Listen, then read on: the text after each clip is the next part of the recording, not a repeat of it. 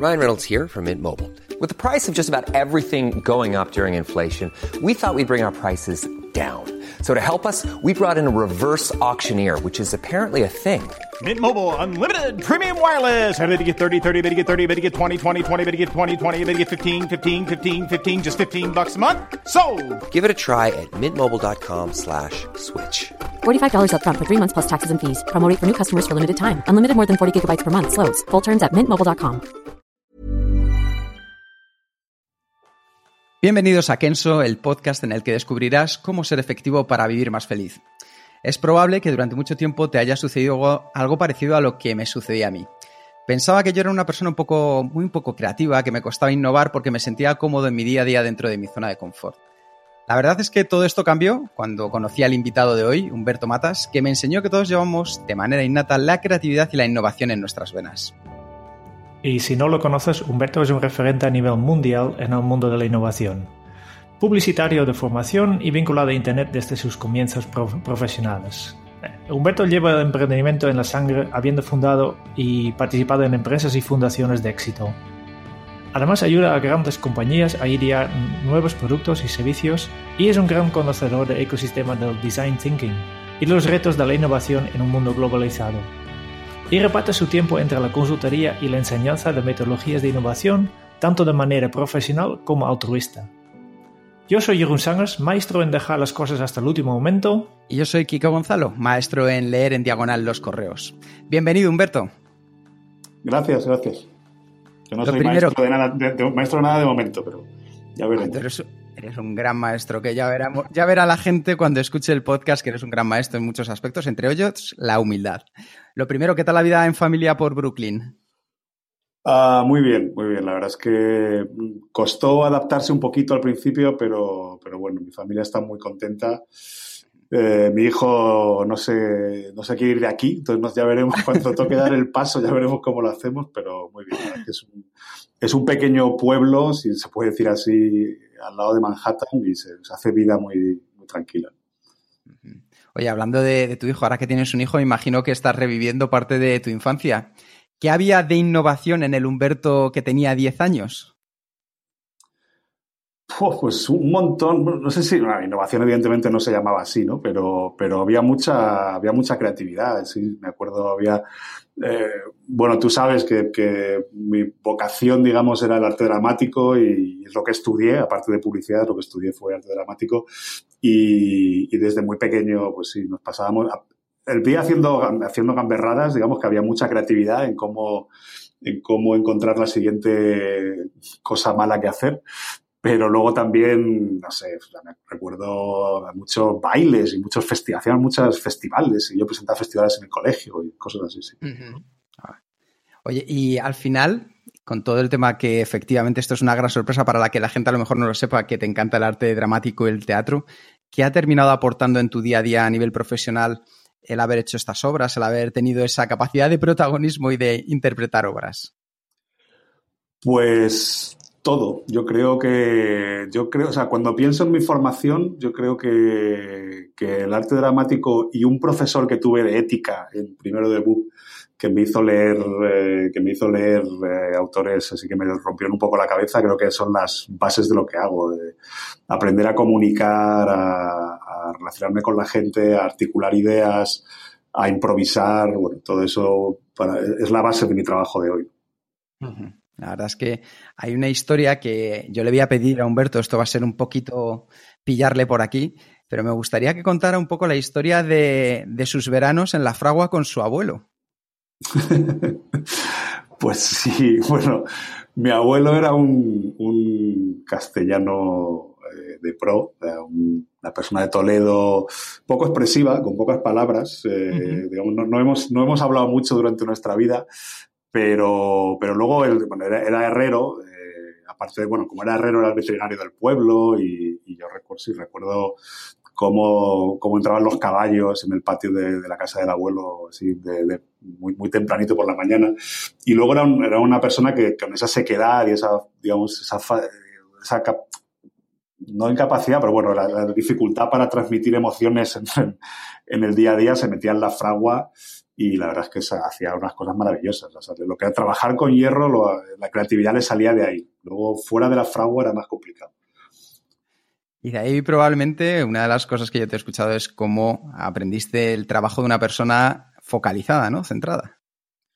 Bueno, a mí una cosa de, lo que recuerdo más, o, digamos que ahora reflexionando esto no, no, te sale cuando estás de pequeño viendo esto, ¿no? Pero digamos, mirando al pasado, a mí una cosa que me llama mucho la atención del trabajo de herrero y cualquier trabajo artesano es, es la capacidad de ver el final, ¿no? De que, de que tú te metes en la fragua y estás un mes trabajando en una pieza y la haces. Y la, y la haces desde el principio, desde que has comprado el hierro en bruto hasta que ves el resultado final. Y yo creo que eso eso es algo que se echa muchísimo de menos en, el trabajo profesional. Es muy difícil tener, tener eh, sensación de, completar un ciclo, de, entregar algo hecho, ¿no? Siempre estás trabajando en partes, en componentes, es, todo muy abstracto, ¿no? Entonces, cada vez que encuentro la posibilidad de cerrar ese círculo y de trabajar en cosas que terminan, sí, me, me gusta mucho.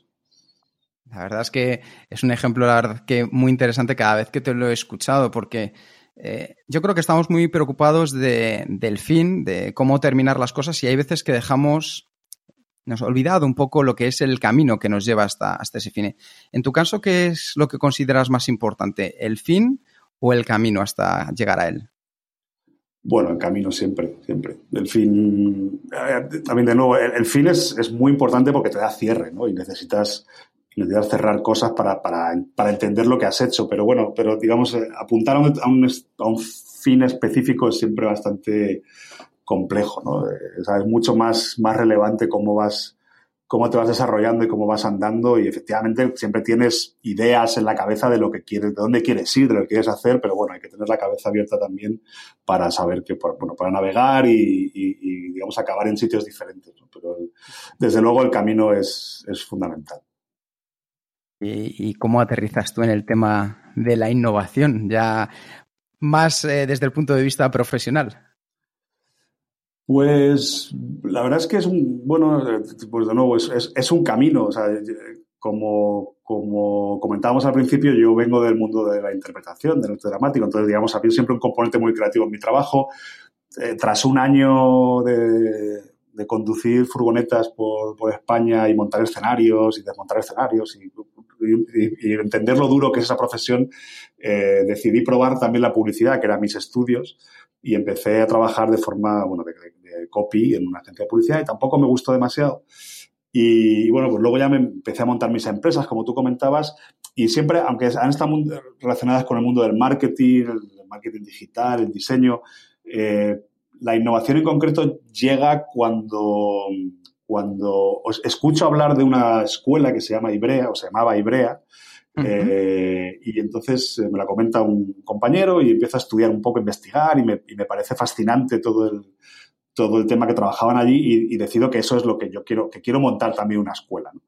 Y, entonces me voy, cojo, me cojo mis vacaciones y me voy por Europa sencillamente escribiendo correos a gente a gente que tenía escuelas que me interesaban y, bueno, pues empiezo a hablar con unos, con otros y acabo en, en Nueva York eh, y conozco, hay una gente que se llama Humantific, me presenta a, a Min Basadur, que, que, era uno de sus profesores, y Min, pues digamos, establecemos una relación muy personal eh, y él me, no solo me enseña, sino que me adopta, digamos, como discípulo. Yo ya tenía mi empresa, yo, ya estaba digamos, me puedes considerar un empresario en aquel momento que con una empresa funcionaba, pero adopto un rol de discípulo absoluto con, con Min y bueno, pues me voy, me, ayudo a dar clases, cuando él me llama a diferentes sitios del mundo, pues voy con él a, a, verle, a entender lo que hacía y luego él me va dejando coger grupos y a partir de ahí, bueno, pues, pues entro en este mundo de la innovación que luego me traigo a España, esto es previo incluso al design thinking y me traigo a España y lo, incorporamos a la compañía, a lo que era entonces DNX, que era, que era Designing, y, nada, pues digamos, esa, es la, entrada, ¿no? Y ya para, que la gente también lo conozca, ¿para ti qué significa innovar? No lo sé, son, estas cosas son muy difíciles, no, sé, no, me, no me gustan, no, me gusta encajar en, encorsetarlo todo en, definiciones, ¿no? Eh, pues innovar, pues depende de si estás trabajando para el mundo empresarial, si es una innovación más personal, no lo sé. O sea, al final, si, si hablas de una empresa, pues, pues bueno, es, transformar algo para, para, generar, para generar valor, ¿no? Para generar un valor nuevo que no existe. Eh, pero de, nuevo, para mí, no, no es, o sea, lo importante no es qué significa innovar, sino qué, qué, ventajas tiene tener esa actitud, ¿no? Tener una actitud innovadora. Y, para mí es, yo no, puedo entender ir a trabajar o, levantarme sin esa actitud. No, no, no sabría qué hacer. Eh, eh, si, no, si no intentas cada día buscar un camino nuevo, eh, retarte, eh, cuestionar las cosas que están hechas para, para buscarles una, una, alternativa, es lo que, lo que para mí me da sentido y lo que, bueno, entiendo que la gente que me rodea, los, los colectivos que hemos montado, tanto en empresas como en fundaciones, pues es lo que está buscando, ¿no? Esa, esa, ese sentido de, de, buscar lo diferente, de, no seguir lo hecho, sino de intentar abrir caminos todo el rato. ¿Y cómo se puede crear esta actitud innovadora? Mm, si yo pienso que no tengo tanto, ¿cómo puedo mejorarlo?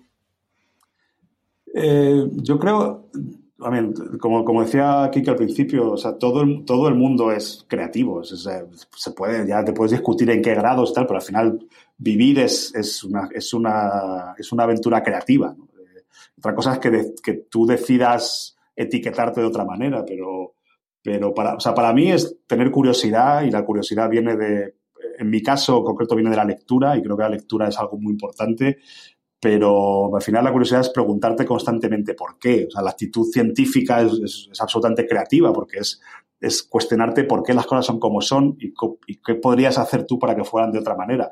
Y luego, eh, digamos, la, las preguntas son lo relevante. Luego, eh, la, creatividad, la respuesta se puede buscar eh, en colectivos, se puede, digamos, puedes, puedes encontrar ayuda, puedes encontrar apoyo, pero para mí la, la actitud innovadora está en, en encontrar la pregunta.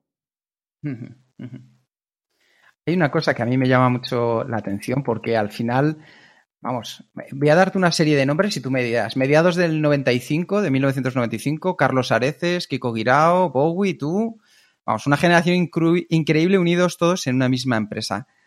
¿Cuál ha sido la magia que había detrás de, de Tecnoland en aquel momento? Eh, Bowie no estaba en Tecnoland, o, o si estaba yo, o si estaba yo no le veía. Eh... no, entonces no estaría, estaría escondido como un buen lagarto. sí, sí, lo, a, a, Bowie lo encontré más tarde en, en, en, mi vida profesional. Y bueno, y Carlos a veces, pues, fue un, o sea, digamos, estuvo un tiempo, pero digamos, no, no, fue un personaje muy central de, de aquella aventura, ¿no? Eh, bueno, Tecnolan era un, eh, pues yo creo que una, una compañía muy revolucionaria en, en, los años 90, o sea, 90. Yo, yo me incorporé en el 97 eh, y, digamos, fue mi segunda aventura profesional, porque había montado una empresa antes, pero yo creo que lo que encontramos allí fue un espacio absolutamente abierto. Lo daba la empresa y lo daba el contexto. Es decir, en el 97 en España era la primera vez que de verdad se hablaba de emprendimiento, que, que gente muy joven estaba tomando responsabilidad en empresas, con veintipico años te dejaban dirigir compañías, tener mucha influencia y hablar con presidentes de bancos. Yo recuerdo una de mis conversaciones más, eh, más eh, inspiradoras fue con, con, Juan Arena, con el que era el, el, el presidente de Bank Inter entonces. Eh, yo tenía, no sé, 27 años, no sé, y estaba allí defendiendo una serie de postulados sobre la banca los cuales no tenía ni la más remota idea, como te puedes imaginar, era todo un atrevimiento absoluto. Yo creo que ese, esa, esa actitud de, de atreverse, de, de, de, no respetar lo convencional y de buscar alternativas, yo creo que, que lo tenía completamente y, lo, y lo, lo, vivíamos mucho, tanto dentro como fuera del trabajo. ¿no? Éramos un grupo, una familia muy, muy unida, muy joven y como joven pues estamos todo el día trabajando y todo el día de fiesta y nos daba, y nos daba para todo. Y además lo hacíais bien las dos cosas, seguro. Las dos cosas, muy bien. Tenemos mucho talento para las dos, sí. Qué bueno. Hablabas antes que primero fundaste una empresa que fue Converse, si mal no recuerdo. Correcto después de Tecnoland llega un momento en el que se funda DNX. ¿Cuál es la semilla para decidir que vuelves otra vez al mundo del emprendimiento y nace DNX? Bueno, pues, pues un poco como todo, a mí, por lo menos a mí me ha pasado en la vida, que es que te vas dejando llevar, ¿no? Por el, por el flujo de las cosas que pasan. Y, lo que pasó fue que, bueno, en, 2001, tras eh, Tecnoland, tras la adquisición de Terra, bueno, pues digamos, hubo una serie de, de cambios de rumbo en la compañía. Al final acabó, acabamos eh, teniendo que cerrarla. Y, y, entonces en ese, en ese momento Joaquín Guirao, que Kiko, que digamos que y yo éramos pues un poco los que debajo de los dueños, que eran David y, Luis, pues llevábamos un poco el día a día de la empresa. Entonces, cuando cerramos la compañía, eh, digamos, había mucha gente que percibía que parte de la responsabilidad era nuestra. Eh, parte, gente pensaba que nos habíamos llevado mucha pasta, que acabamos, acabamos los dos con una mano delante y otra detrás, pero, pero entonces, digamos, surgieron muchos, muchas iniciativas, muchos colectivos. Hay, hay muchas empresas en España hoy que nacieron de Tecnolab, ¿no? Y, pero, digamos, nadie nos invitaba a sus aventuras porque, bueno, aunque fuéramos amigos, digamos, no, no éramos bien recibidos en esas aventuras. Entonces, al final, pues eh, Kiko tenía un encargo de, de una empresa, eh, no, perdón, inglesa, de, que quería venir a España a montar un Tecnoland hicimos un plan de negocio, me llamó, hicimos un plan de negocio juntos para, hacerlo. La empresa decidió no venir a España, pero cogimos el plan de negocio, le arrancamos 80 páginas, nos quedamos con las 10 últimas que ponía de Next Steps. Eh, y, eso, y con eso fuimos a buscar un inversor, encontramos a Rafa Peña que nos, que nos puso dinero y ese fue el, ese fue el origen. Eh, la motivación que había era, eh, era no, ser, no crecer. Y mírame, en Nueva York ahora tal, ¿no? Pero la, motivación era, habíamos trabajado muchísimo durante cuatro años, muchísimo, o sea, lo que se trabajaba en Tecnoland era una barbaridad y, nos habíamos dado cuenta de que, bueno, en realidad la diferencia entre trabajar ocho horas y 16 era tener otro coche, otra casa y la verdad es que no, no nos, o sea, no, no, nos llamaba la atención a ninguno de los dos. Entonces dije, bueno, pues vamos a relajarnos, a tener una vida más tranquila, aunque no crezcamos mucho, vamos a ser 20 personas, facturar 2 millones de euros y nos quedamos ahí. Y no supimos, cuando llegamos ahí, pues seguimos adelante y ahora, pues mira, somos parte de una multinacional y, y aquí andamos. Una de las cosas más interesantes al final Perdona, Jerún, es que al final, eh, después de DNX, pasáis a formar parte de Designit, que como dices tú, no es cuestión de crecer, pero de repente crecéis. Y mm. más adelante, de repente, Designit pasa a formar parte de Wipro, que la gente, para que, lo sepa un poco, es probablemente la empresa más importante de la India. ¿Cómo habéis vivido, cómo has vivido eh, todos esos saltos siempre a mayor y qué habéis aprendido de esos, de esos, de esos saltos? Pues, eh, a ver, una cosa que reflexionando, mirando desde aquí al pasado, ¿no? Eh, hay una cosa que, no, sé si es una justificación, quiero pensar que no, quiero pensar que no es una justificación, sino que es de verdad algo que, es real, ¿no? Y es que no crecer es muy egoísta, ¿no? Y eso es algo que te das cuenta en un momento dado, porque cuando no creces, eh, tú estás bien, eh, pero tus equipos no tienen sitio. al final tú te sientas encima de la compañía, entonces eh, manejas, tú al final llegas a un sitio donde sabes hacer lo que estás haciendo, pero la gente que está contigo no evoluciona. Entonces, de una forma, crecer es, ofrecer oportunidades también a la gente que está contigo de, experimentar lo que tú estás experimentando. Entonces, en ese sentido, de nuevo, no creo que es una, solo una mera justificación. Creo que visto con, el, con la mirada de hoy, mucha de la gente que nos acompañó en la aventura ha crecido muchísimo, ha tenido oportunidades profesionales que no hubiera tenido si nos hubiéramos quedado una empresa de 20 personas en Madrid. yo creo que eso, eso es algo que vas aprendiendo por el camino. Eh, los, saltos han sido siempre muy oportunistas. O sea, realmente yo no creo que hayamos tenido nunca ah, una estrategia clarísima de lo que, digamos, en un sentido de un plan de acción de lo que había que hacer. Sí teníamos una visión clara que era, oye, queremos, cuando llegamos a ser esos 20, dijimos, no, mira, esto o va para adelante o va para atrás. Es muy difícil quedarse estable en, una, en un tamaño así. Eh, sobre todo cuando tanto Kiko como yo no somos profesionales del contenido, no somos diseñadores, ¿no? Digamos, no nos acomodamos en, el diseño porque al final necesitamos otra gente que hace el trabajo, ¿no? Entonces, eh, al final lo que, lo que te motiva es, a mí lo que me motiva particularmente es crear ecosistemas, eh, darle oportunidad a la gente de desarrollarse, aprender yo cosas nuevas. Entonces, bueno, pues en ese sentido hemos ido siempre intentando buscar caminos y, y encontramos, pues cuando montábamos la escuela, Dinamarca fue un, fue un foco de atención porque la gente que había montado Ibrea se fue a vivir a Dinamarca y entonces yo cuando les seguí eh, hicimos muchos contactos allí. Entonces cuando quisimos internacionalizarnos, pues eh, lo intentamos por Estados Unidos y no, salió y al final dijimos, bueno, vamos a intentarlo por Dinamarca y, bueno, pues nos juntamos eh, también de una manera muy pasional, muy intuitiva. Y entendimos que las culturas eran muy parecidas, y hicimos ese camino juntos y luego al final con Wipro, con sí fue más una, una decisión más puramente empresarial, ¿no? Pues, eh, el mercado está cambiando, eh, Accenture había comprado Fjord, ahí eh, competías en un mercado internacional donde hacía falta mucha inversión para poder abrir oficinas en todo el mundo. Entonces, bueno, pues digamos, ahí sí necesitábamos un socio y un socio sabíamos que queríamos que fuera dinero inteligente, que fuera un dinero que nos aportara, además del capital, eh, otras, otras eh, habilidades que no teníamos, capacidades que no teníamos, y, y, por eso hicimos Wipro. Lo que he aprendido es que vivía mucho mejor eh, en Madrid cuando tenía una empresa de 20. no, pero bueno, ya es, too late, es demasiado tarde para, para ver atrás, pero, pero sí, no sé, la verdad es que luego piensas mucho, bueno, ¿y por qué he hecho todo esto? ¿Por qué he seguido este camino? ¿no? Y, las cosas que sacrificas y no, y bueno, pues eh, me preguntabas al principio por la vida en, Brooklyn, pues mira, yo ahí por las mañanas a veces hago a correr o me llevo a, mi hijo a jugar al fútbol ahí a los, a los piers de Brooklyn, que se ve todo Manhattan y, y sé que algún día lo voy a echar de menos, sé cuando no esté aquí algún día lo voy a echar de menos, pero pienso eso, digo, bueno, aquí, o sea, mira, fíjate, o sea, me levanto por la mañana y mira lo que, mira lo que veo. sí, y, entonces, bueno, pues un poco te, lo justifica todo, ¿no? Pero es, al final es dejarse un poco llevar. Yo, si, me puedo desviar un poco del tema, mm, recuerdo una, temporada hacíamos, eh, nos íbamos todos los años a hacer rafting sí. y, y hacíamos eh, una cosa que se llama hydrospeed, que es meterte en el agua con una quilla y tal. Y, un consejo que nos daba el, el, monitor era, mira, si os, si os atrapáis, si, por alguna razón os veis en un remolino y tal, nunca nadéis. O sea, siempre estaros quietos, coge aire, que el río te va a sacar en algún sitio. En el momento que te pones a nadar es donde tienes un problema, ¿no?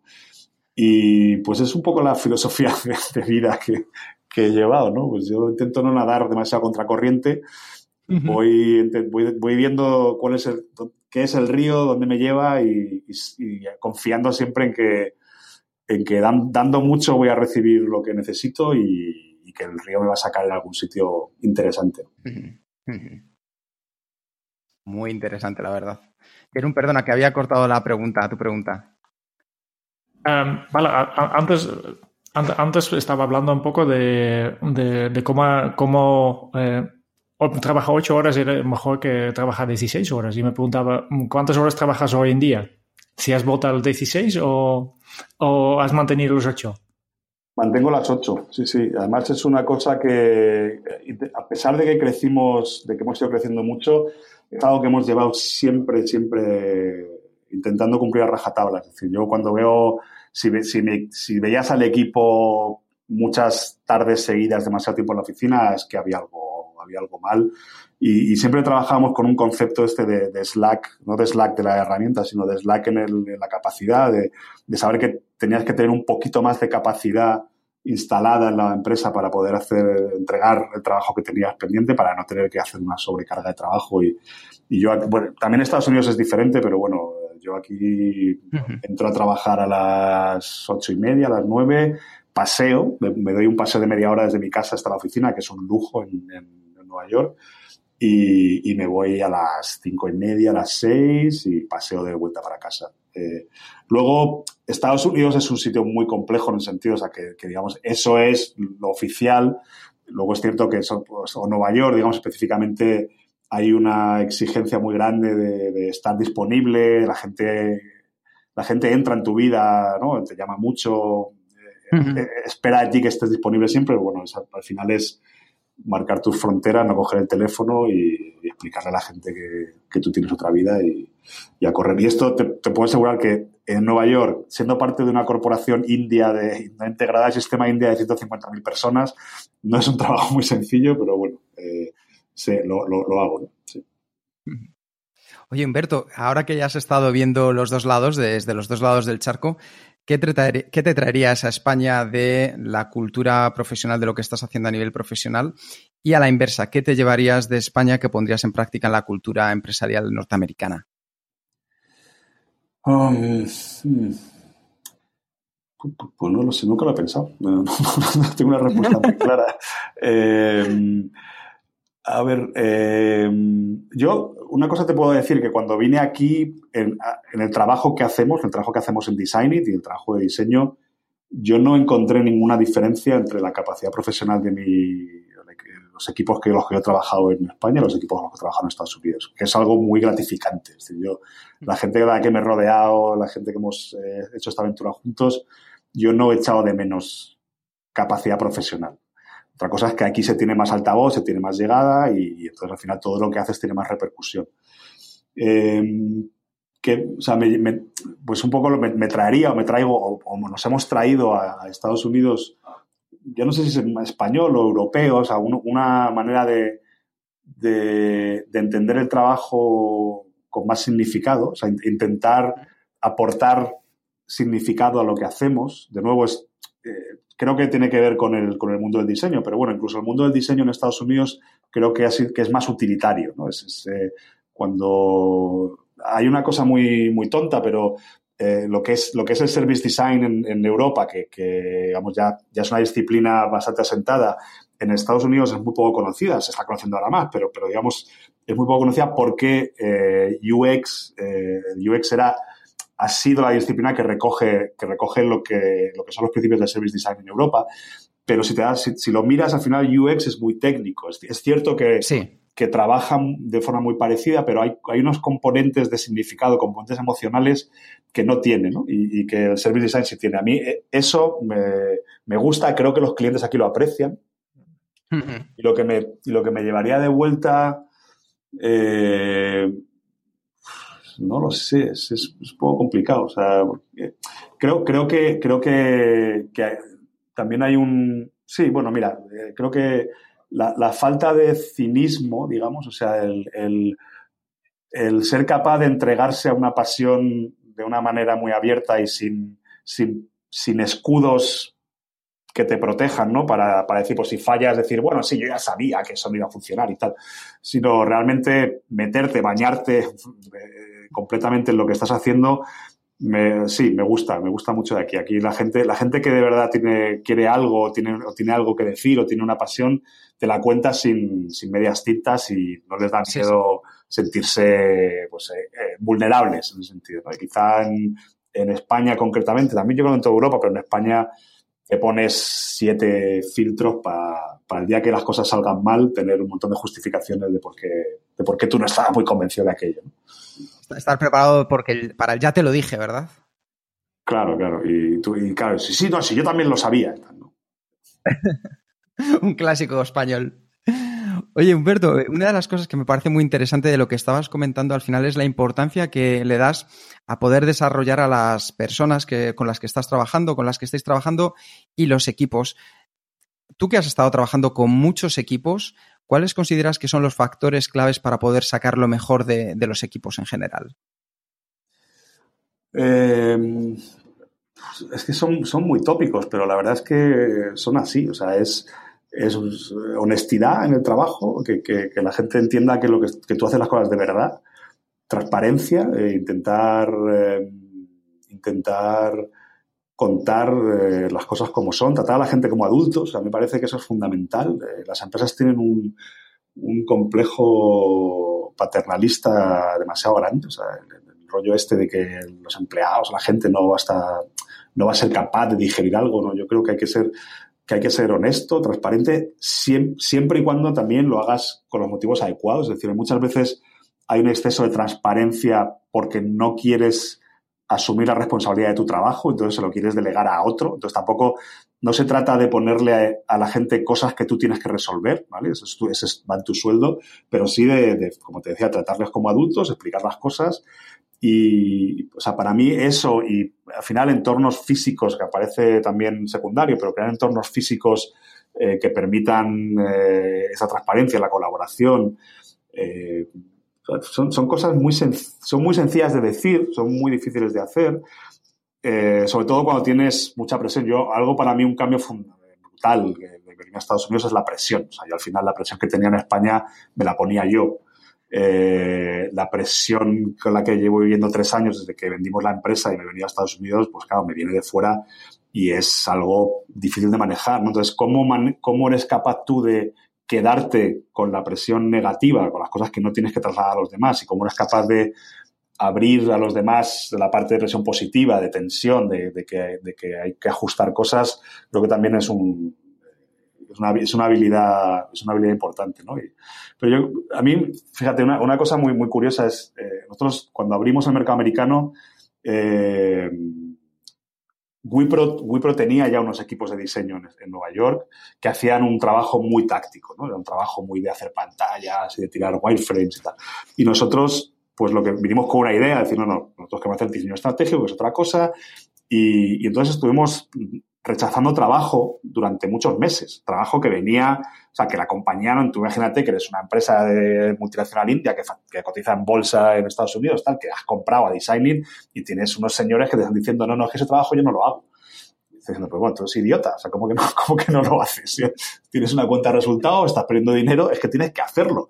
Entonces, bueno, e, e, ese, o sea, esa, esa presión hacia, hacia la organización diciendo, vamos a hacer las cosas bien, eh, creo que es muy relevante. Y aquí al final conseguimos, estuvimos pues 18 meses o largos eh, con muy poco trabajo eh, en Estados Unidos, pero con, con, el equipo intacto, que a mí era algo que me, me fascinaba. O sea, yo, yo, hablaba con el equipo que teníamos aquí, no era un equipo muy grande, teníamos unas 20 personas, ahora ya, o sea, ahora ya el año pasado compramos Cooper y ahora ya pues hemos crecido mucho, pero digamos al principio éramos unas 20 personas, 25, y yo les decía, pero ¿por qué os quedáis? O sea, ¿qué, qué es lo que, qué es lo que, qué pasa? Porque es gente que tiene oportunidades de ser profesionales en Nueva York, imagínate, ¿no? Las que quieran.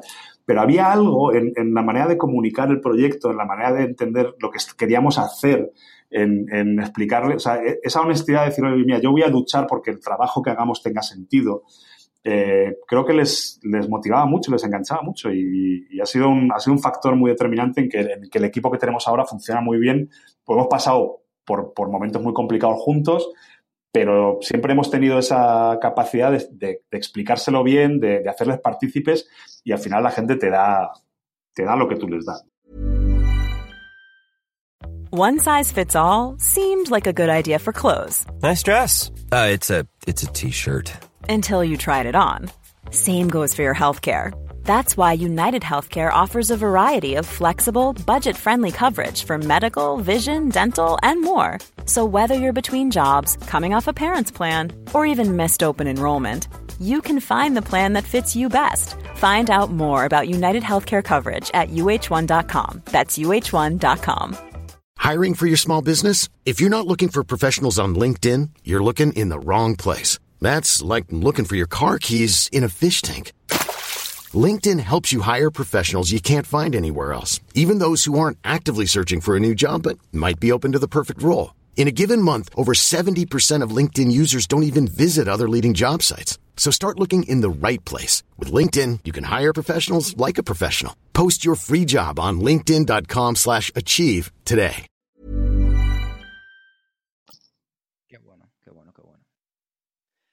¿Qué te parece, Jerún? Bien. Um, lo que me preguntaba un poco de, mm, has ido creciendo, cuando te escuchamos veo todos los grandes éxitos, pero yo creo que seguramente también has eh, cometido errores. Eh, me gustaría saber cuál ha sido el error que has cometido y que te sientes más orgulloso, que más te ha aportado en, en la vida posterior.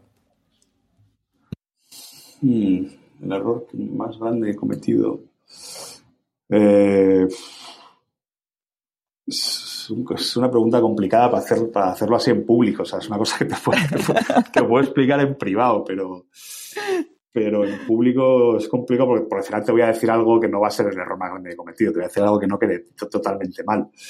Eh, pero sí algo que se pueda estás, estás quedando muy bien, Humberto, estás quedando muy bien. O sea, te tenemos que bajar un poco para que la gente vea que eres una persona de carne y hueso. No, o sea, o sea errores cometo todos los días. O sea, pues al final, o sea, eh, a ver, si quieres, más que un error es un, es a lo mejor es un fallo de carácter. O sea, al final yo a veces cuando intento explicar cosas, mm, eh, digamos, la manera en la que salen de mí es demasiado eh, orgullosa o demasiado cortante, ¿no? Y, eso a, veces, digamos, afecta al que me está escuchando, eh, afecta, al final, puede, se puede percibir un ataque al ego de alguien o digamos, pongo mi ego más por encima de, de, otra gente y bueno, cuando intento hacer un punto, intento tener, tener una razón, un argumento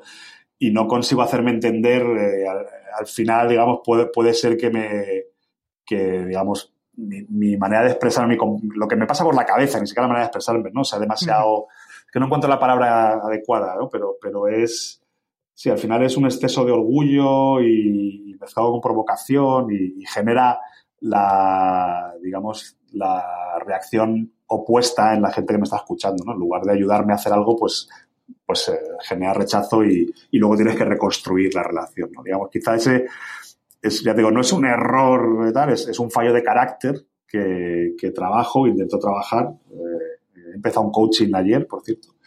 Eh, sí, pero bueno, que sigue ahí, o sea, lo, lo minimizas a Kiko, que me ha aguantado 21 años trabajando juntos, pues digamos, yo creo que, cuando empezamos a trabajar juntos, esto nos pasa todas las semanas, al final nos íbamos cabreados a casa los dos y, ahora pues igual nos pasa una vez al año, ¿no? Pues, es, un, avance, ¿no? Pero vamos, sí, eso quizás sea lo, lo, que, lo que si me hago alguna reflexión es lo que, lo que debería cambiar.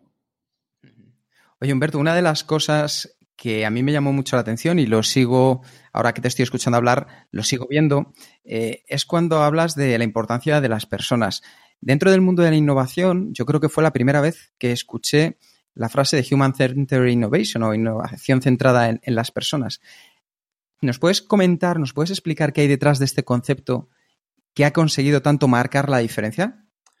Bueno, yo creo que es algo bastante sencillo, ¿no? Que ahora, ahora es es un lugar común, ¿no? Pero que cuando empezamos a trabajar con ello en el año 2006 eh, no, era, no era tan, tan conocido, ¿no? Pero al final, por, resumirlo muy rápido, es, es poner las humanidades eh, en el centro, en el centro de todo el ecosistema de conocimiento que utilizas para innovar. Evidentemente, las personas están en el centro en el sentido de que, de que, al final innovas para alguien o haces algo para alguien, tienes que entenderlo, pero las gafas que te pones para mirar a esa persona pueden ser de muchos eh, de muchas graduaciones y el, y el hacerlo desde la hacerlo desde la mirada de las humanidades, desde la antropología, desde la sociología, incluso desde la filosofía, pues digamos, te informa todo el proceso de una manera diferente. ¿no? Yo creo que ese es el, ese es el gran hallazgo, que no es evidentemente nuestro, sino que es el gran hallazgo de, las empresas de diseño que empezaron a hacer esto. Eh, y es, bueno, yo creo que, es, que sigue, sigue la tradición ahí. Mi, mi mayor eh, preocupación, si se puede decir preocupación, mi mayor preocupación sobre esto ahora es que al haberse convertido en un lugar común, eh, la gente no se preocupa del conocimiento. Es decir, al principio había una, gran pasión por aprender, por entender de verdad qué ciencias había detrás de, esta, de, estos movimientos y de ir a la raíz de las cosas. ¿no? Ahora eh, se ve mucho que con chapa y pintura sales del paso, ¿no? O sea, con, hacer tres cursos de no sé qué y hacer, saber imitar los movimientos, digamos, parece que sabes lo que estás haciendo y, bueno, pues yo me, imagino que como todo tipo de conocimiento que se hace muy popular pasa por estas fases, ¿no? Que al final hay demasiada superficialidad en, algunas cosas que se hacen y la gente confunde las palabras Human Centered Innovation o los procesos de Design Thinking con realmente con, cosas que tienen sentido. Es decir, hacer un proceso no, tiene ningún sentido. Lo que tiene sentido es qué pasa durante el proceso y qué, y qué aprendes y qué, qué profundidad, de verdad qué densidad de contenido estás, estás generando y cómo te relacionas con los demás. Eso es lo que importa. Si lo llamas de una manera o de otra o, o los post-its mm, en horizontal o en vertical es básicamente irrelevante. La verdad es que uno de los conceptos más interesantes que yo aprendí contigo es el de densidad. Así que si por favor puedes contarnos por qué la densidad en un proyecto o en la vida es tan importante, yo creo que te lo vamos a agradecer mucho. Pues no sé, la verdad es que lo uso mucho. Yo eh, creo que es un creo, que es una, es una palabra que le cogí prestada a Maritza, que es otra de las socias con la que hemos montado esta aventura, eh, cuando ella, ella cuando ella explica su trabajo y bueno, cuando intenta explicar por qué la antropología tiene, tiene mucho, mucha importancia en lo que hacemos, es porque al, final lo que ella dice es, bueno, hay una densidad en la descripción de, los acontecimientos, ¿no? Al final un, un, antropólogo no necesita muchos informantes, pero, pero necesita mucha densidad en la información. Entonces, a mí es una idea que me parece muy, muy bonita y luego, pues, la he ido aplicando a diferentes, a diferentes cosas, ¿no? Y ahora mismo, como más la aplico es, es en, los, en un estudio de diseño, ¿no? Yo con, con este que he montado en Nueva York, pues yo creo que he montado, no sé si ocho o nueve estudios de diseño ya desde, desde el año 97, ¿no? Y, y, entonces he llegado a una especie de fórmula que me funciona en la cabeza, que es, que es la fórmula de la densidad, que, que es el, el, número de interacciones que se producen en, una, en un espacio, digamos, en una oficina, eh, multiplicado por la calidad de la, de la, información que se intercambia en la interacción. ¿no? Eso te da la densidad. Entonces, si lo miras en un, en un estudio de diseño, al final tienes un factor es la cantidad de proyectos que tienes. Eh, si tienes mucho trabajo, pues al final hay muchas interacciones, ves a mucha gente trabajando junta, sentada en, project rooms. Y luego, si los proyectos son interesantes, si son motivadores, la calidad de la información se eleva.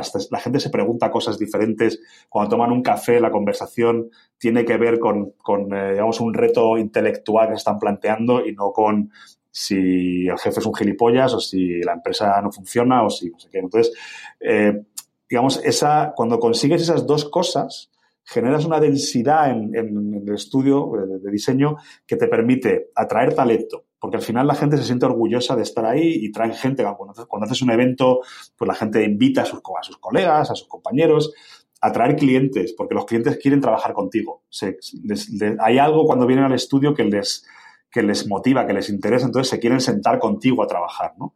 Eh, y al final, pues consigues densidad y haces que las cosas graviten en torno a ti, ¿no? En lugar de tener que ir a buscarlo todo, eh, pues las cosas se, van acercando a ti porque tienes mucha masa, ¿no? Digamos, pues, sé que estoy haciendo un, poco de patadas a la física, que no es mi campo, pero bueno, eh, es un poco el, cómo Como imagen es maravillosa. Como imagen es maravillosa. Oye, eh, Jerón, yo creo que tenías por ahí alguna pregunta también que querías hacerle a Humberto. Sí, vale. Mm, primero, el, tema de densidad para mí es muy interesante porque, porque veo una tendencia últimamente en, muchas empresas que, que, básicamente están enfocándose en, incrementar el número de interacciones mm.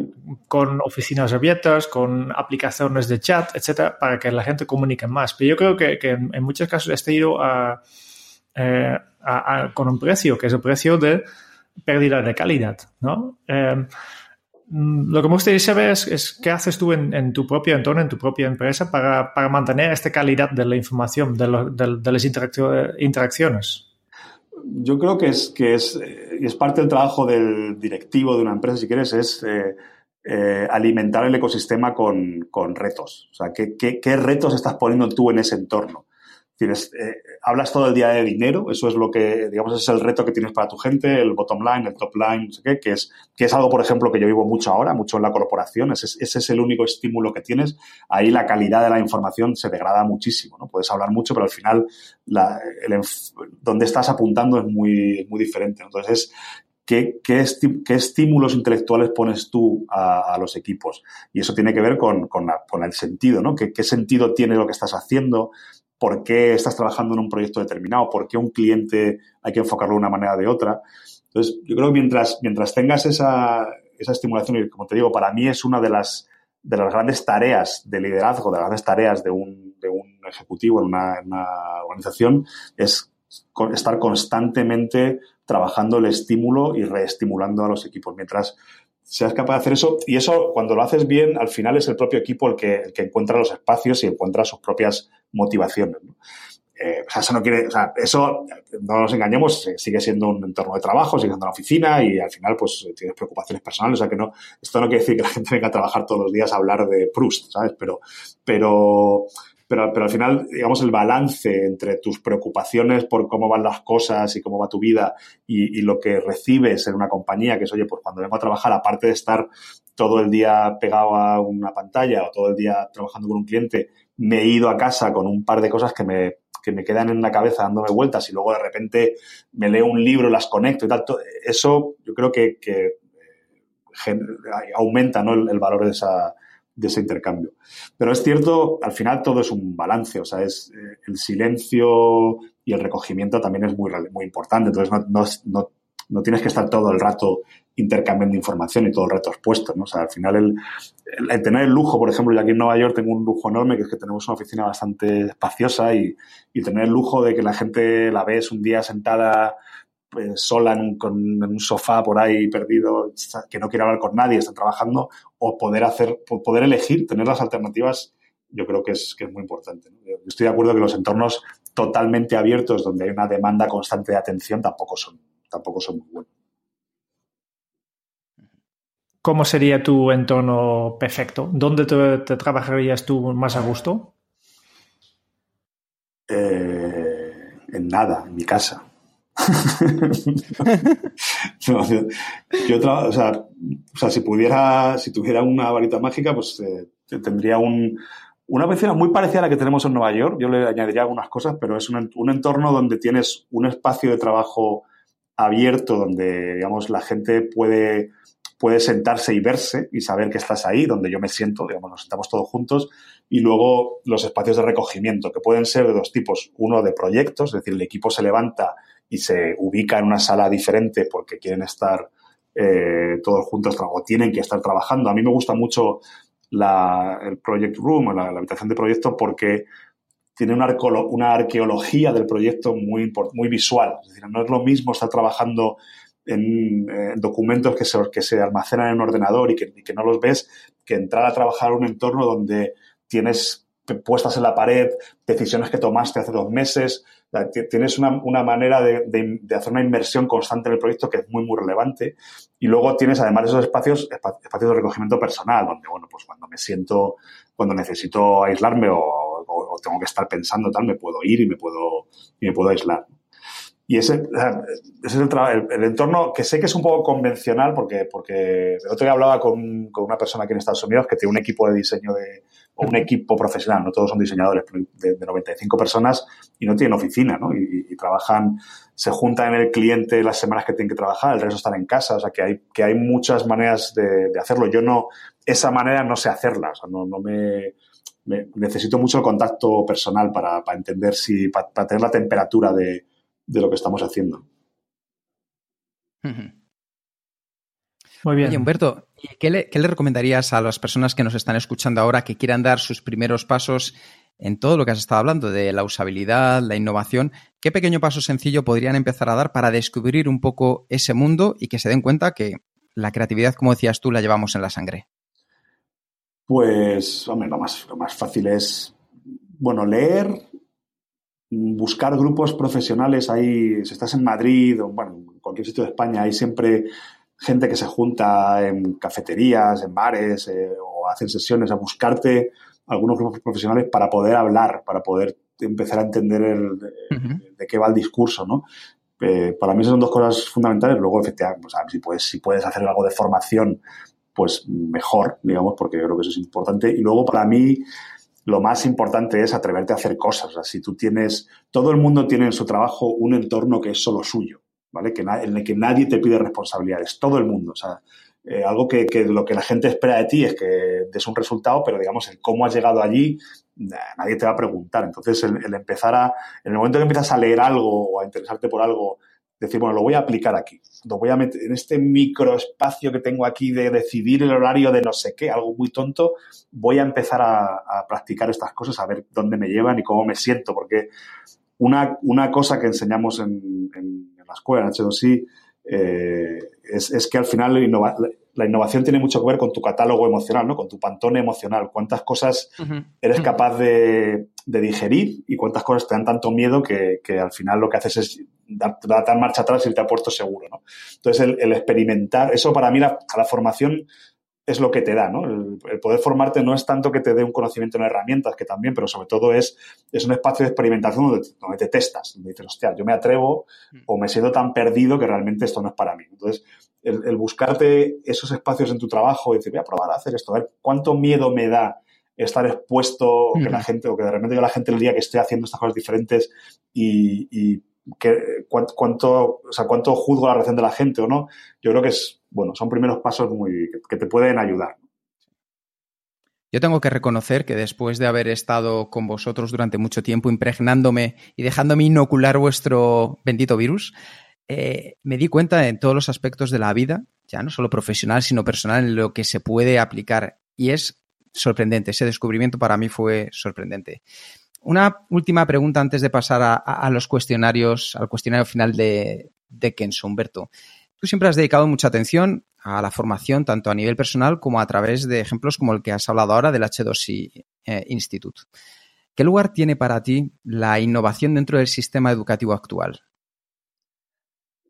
Bueno, o sea, yo, yo participo en algunas iniciativas, ahora que estoy fuera de España menos, pero cuando estaba en España lo he intentado, he intentado participar bastante con Fundación Create, con, para, intentar meter este tipo de metodologías y herramientas en la escuela. A mí me parece, me parece fundamental, me parece vital. Creo que hay gente muy buena en España haciendo cosas maravillosas y, con, mucha, con un nivel de reflexión mucho mayor que el mío sobre, sobre qué, qué hay que hacer en educación. Yo creo que el profesorado, sea, hay muy, muy buen profesorado con muchas, muy, muy bien preparado y con, y con, mucha cabeza para hacer las cosas. Solo creo que hay que construir una estructura que les permita eh, poner estas ideas en funcionamiento a, mayor escala. yo creo que al, final, para mí, el, problema que tiene la educación es que, al final, al ser un espacio tan, tan regulado y tan, y tan eh, expuesto a la luz pública, pues las estructuras que lo manejan son muy complejas y muy difíciles de manejar. ¿no? Y, a no ser que la gente que al final tiene que abrir los, los espacios tenga también tome riesgo y se atreva a hacer cosas es, muy complicado. Pero yo creo que ni, es falta de conocimiento, ni es falta de motivación ni de incentivos. Hay gente haciendo cosas alucinantes en el sistema educativo español. Es falta, son, son experimentos aislados, es falta, creo que, de coraje o de visión política de, decir, bueno, con estos experimentos aislados puedo hacer un modelo que exportar o puedo crear un modelo que aprenda de estos experimentos para ver cómo los exporto al, al resto de la comunidad educativa.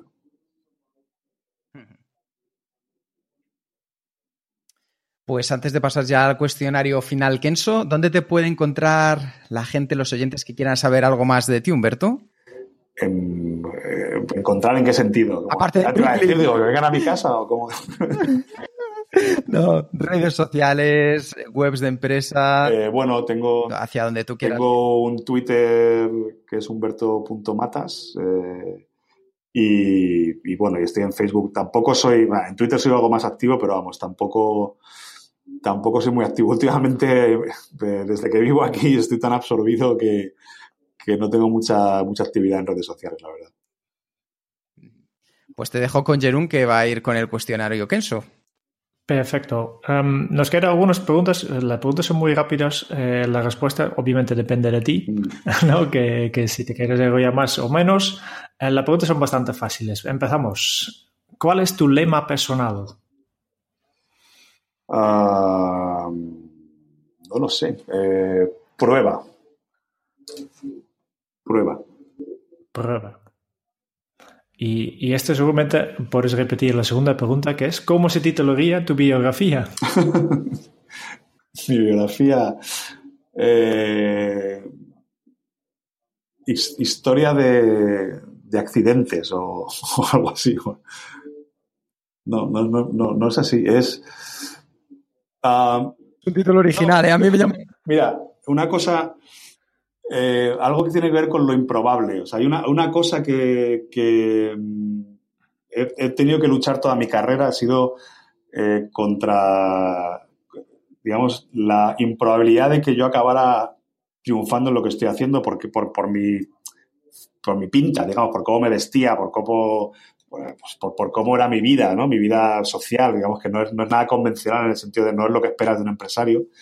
Eh, y entonces siempre he tenido que luchar contra ese prejuicio de, bueno, cuando, cuando te enfrentes con la vida real, ya verás, ¿no? Eso, eso aun, teniendo empresas de éxito, siempre había que decir, bueno, bueno, esto está jugando, ¿no? Pues, pues algo que tenga que ver con eso de, de bueno, sí, de, de, sí, ya, ya estoy en la vida real, ya sé lo que es.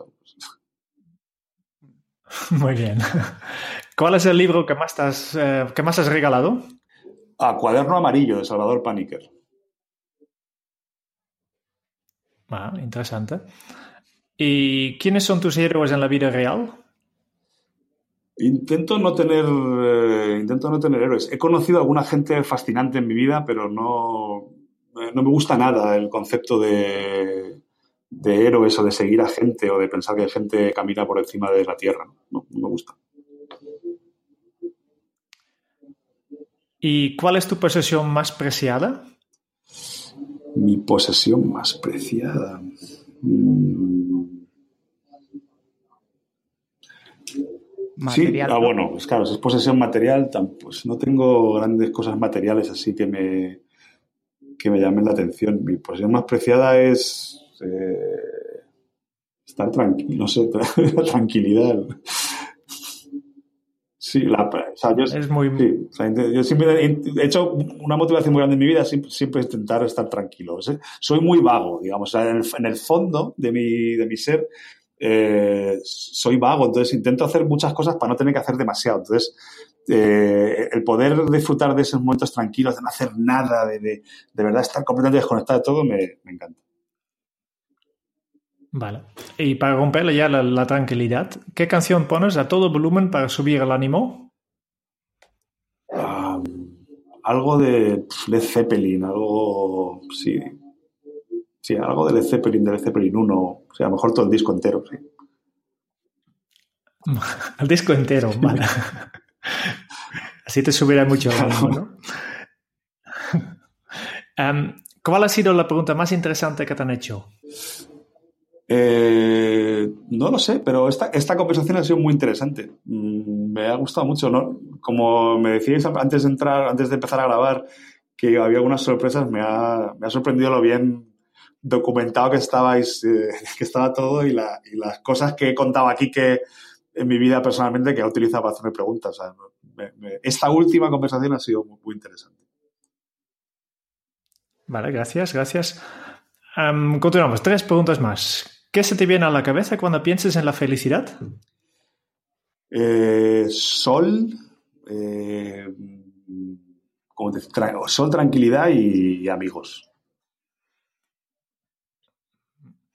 Una, una, barbacoa un sábado por la tarde con los colegas mm, es lo que, a lo que aspiro.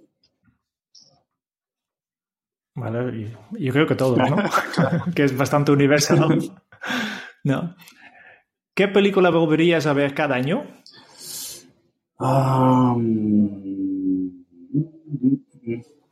no lo sé.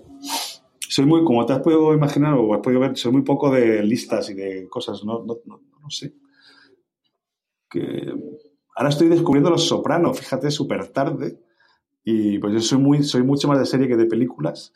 Eh, pero, pero o sea, yo sé que mucha gente me tiene mucha envidia a mis amigos porque, porque claro, la estoy viendo ahora. O sea, la, he reservado y tal, y, estoy encantado. Tengo que admitir Que, yo todavía no, no, los he visto.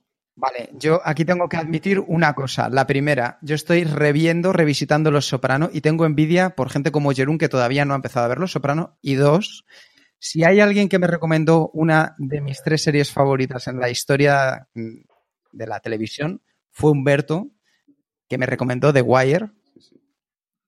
Y eso fue espectacular el disfrute que tuve con esas cinco temporadas. O sea que, de antemano, tengo que decirte que si no lo has visto, tienes que verlo Los Soprano, Jerún. Y gracias, Humberto, por recomendarme The pues Yo soy muy, muy de serie. O sea que The Wire sí me la vería, me la vería de vez en cuando, sí.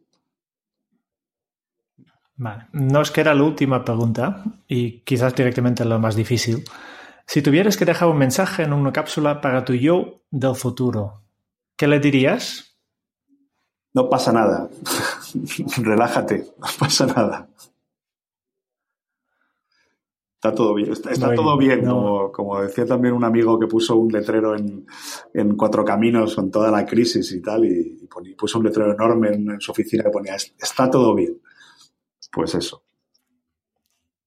Vale, perfecto. Pues mira, con esto ya vamos terminando. Eh, Kike, si quieres hacer favor de resumir, resumir un poco de toda la información que hemos podido recibir de Humberto hoy, Claro que sí. Lo primero decir que muchísimas gracias, Humberto. Estoy con una sonrisa en la boca de lo que he disfrutado de, este tiempo contigo, que hacía tiempo que no hablábamos y nos veíamos, pero como siempre, con una sonrisa de felicidad. Bueno, en Humberto hemos encontrado la mejor fusión del trabajo artesano unido a la sangre emprendedora. Nos ha enseñado la importancia de mantener la mente abierta para poder encontrar nuevas soluciones en nuestro día a día. Y nos ha mostrado que las ventajas de una actitud innovadora nos ayudan para transformar y para hacer que algo que no existe lo podamos encontrar a base de caminos nuevos. Vivir, como le ha dicho, ha sido una aventura creativa y la actitud es la de encontrar las preguntas correctas y atreverse, atreverse a ir a por ello. Crecer es ofrecer oportunidades a uno mismo y a la gente que está contigo para crear esos ecosistemas y caminos en los que desarrollarse. Al final, él ha ido viendo dónde le llevaba el río, no ha nadado contracorriente, porque dándole al río mucho sabe que al final le sacará en un lugar seguro. Lo más importante es que lo que aprendemos en el proceso es más importante que el proceso en sí. Y un proceso con honestidad, transparencia, en el que se trate a la gente como adultos, con los motivos adecuados y entornos físicos adecuados, nos hace llegar a los mejores resultados si sabemos esperar. Ha compartido esa fórmula secreta, la fórmula de la densidad, en la que el número de interacciones por la calidad que se intercambia esa información aporta un significado mayor a lo que hacemos atrayendo las cosas hacia uno mismo. Y como él dice, y esta charla yo creo que ha sido un gran ejemplo, hay que atreverse a hacer cosas. Muchísimas gracias, Humberto, por tu tiempo. Ha sido un verdadero Muchas gracias a vosotros también para mí. Ha sido una conversación muy agradable. Ahora tengo que salir ahí a la batalla diaria, pero este, este oasis eh, me ha venido muy bien.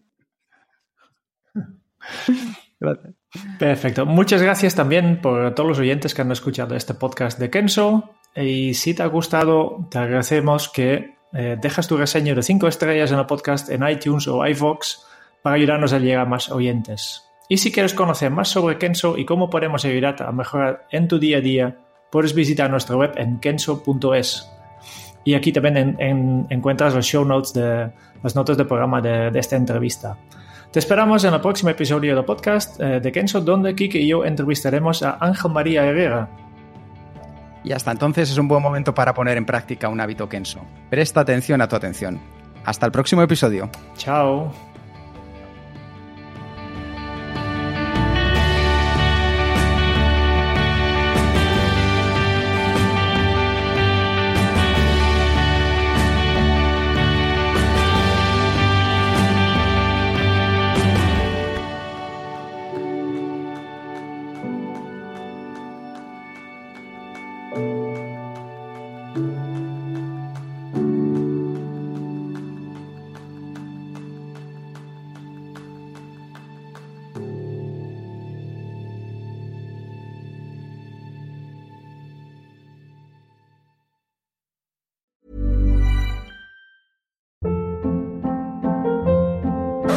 Hold up. What was that? Boring. No flavor. That was as bad as those leftovers you ate all week. Kiki Palmer here, and it's time to say hello to something fresh and guilt-free. Hello Fresh. Jazz up dinner with pecan-crusted chicken or garlic butter shrimp scampi. Now that's music to my mouth. Hello Fresh. Let's get this dinner party started. Discover all the delicious possibilities at hellofresh.com.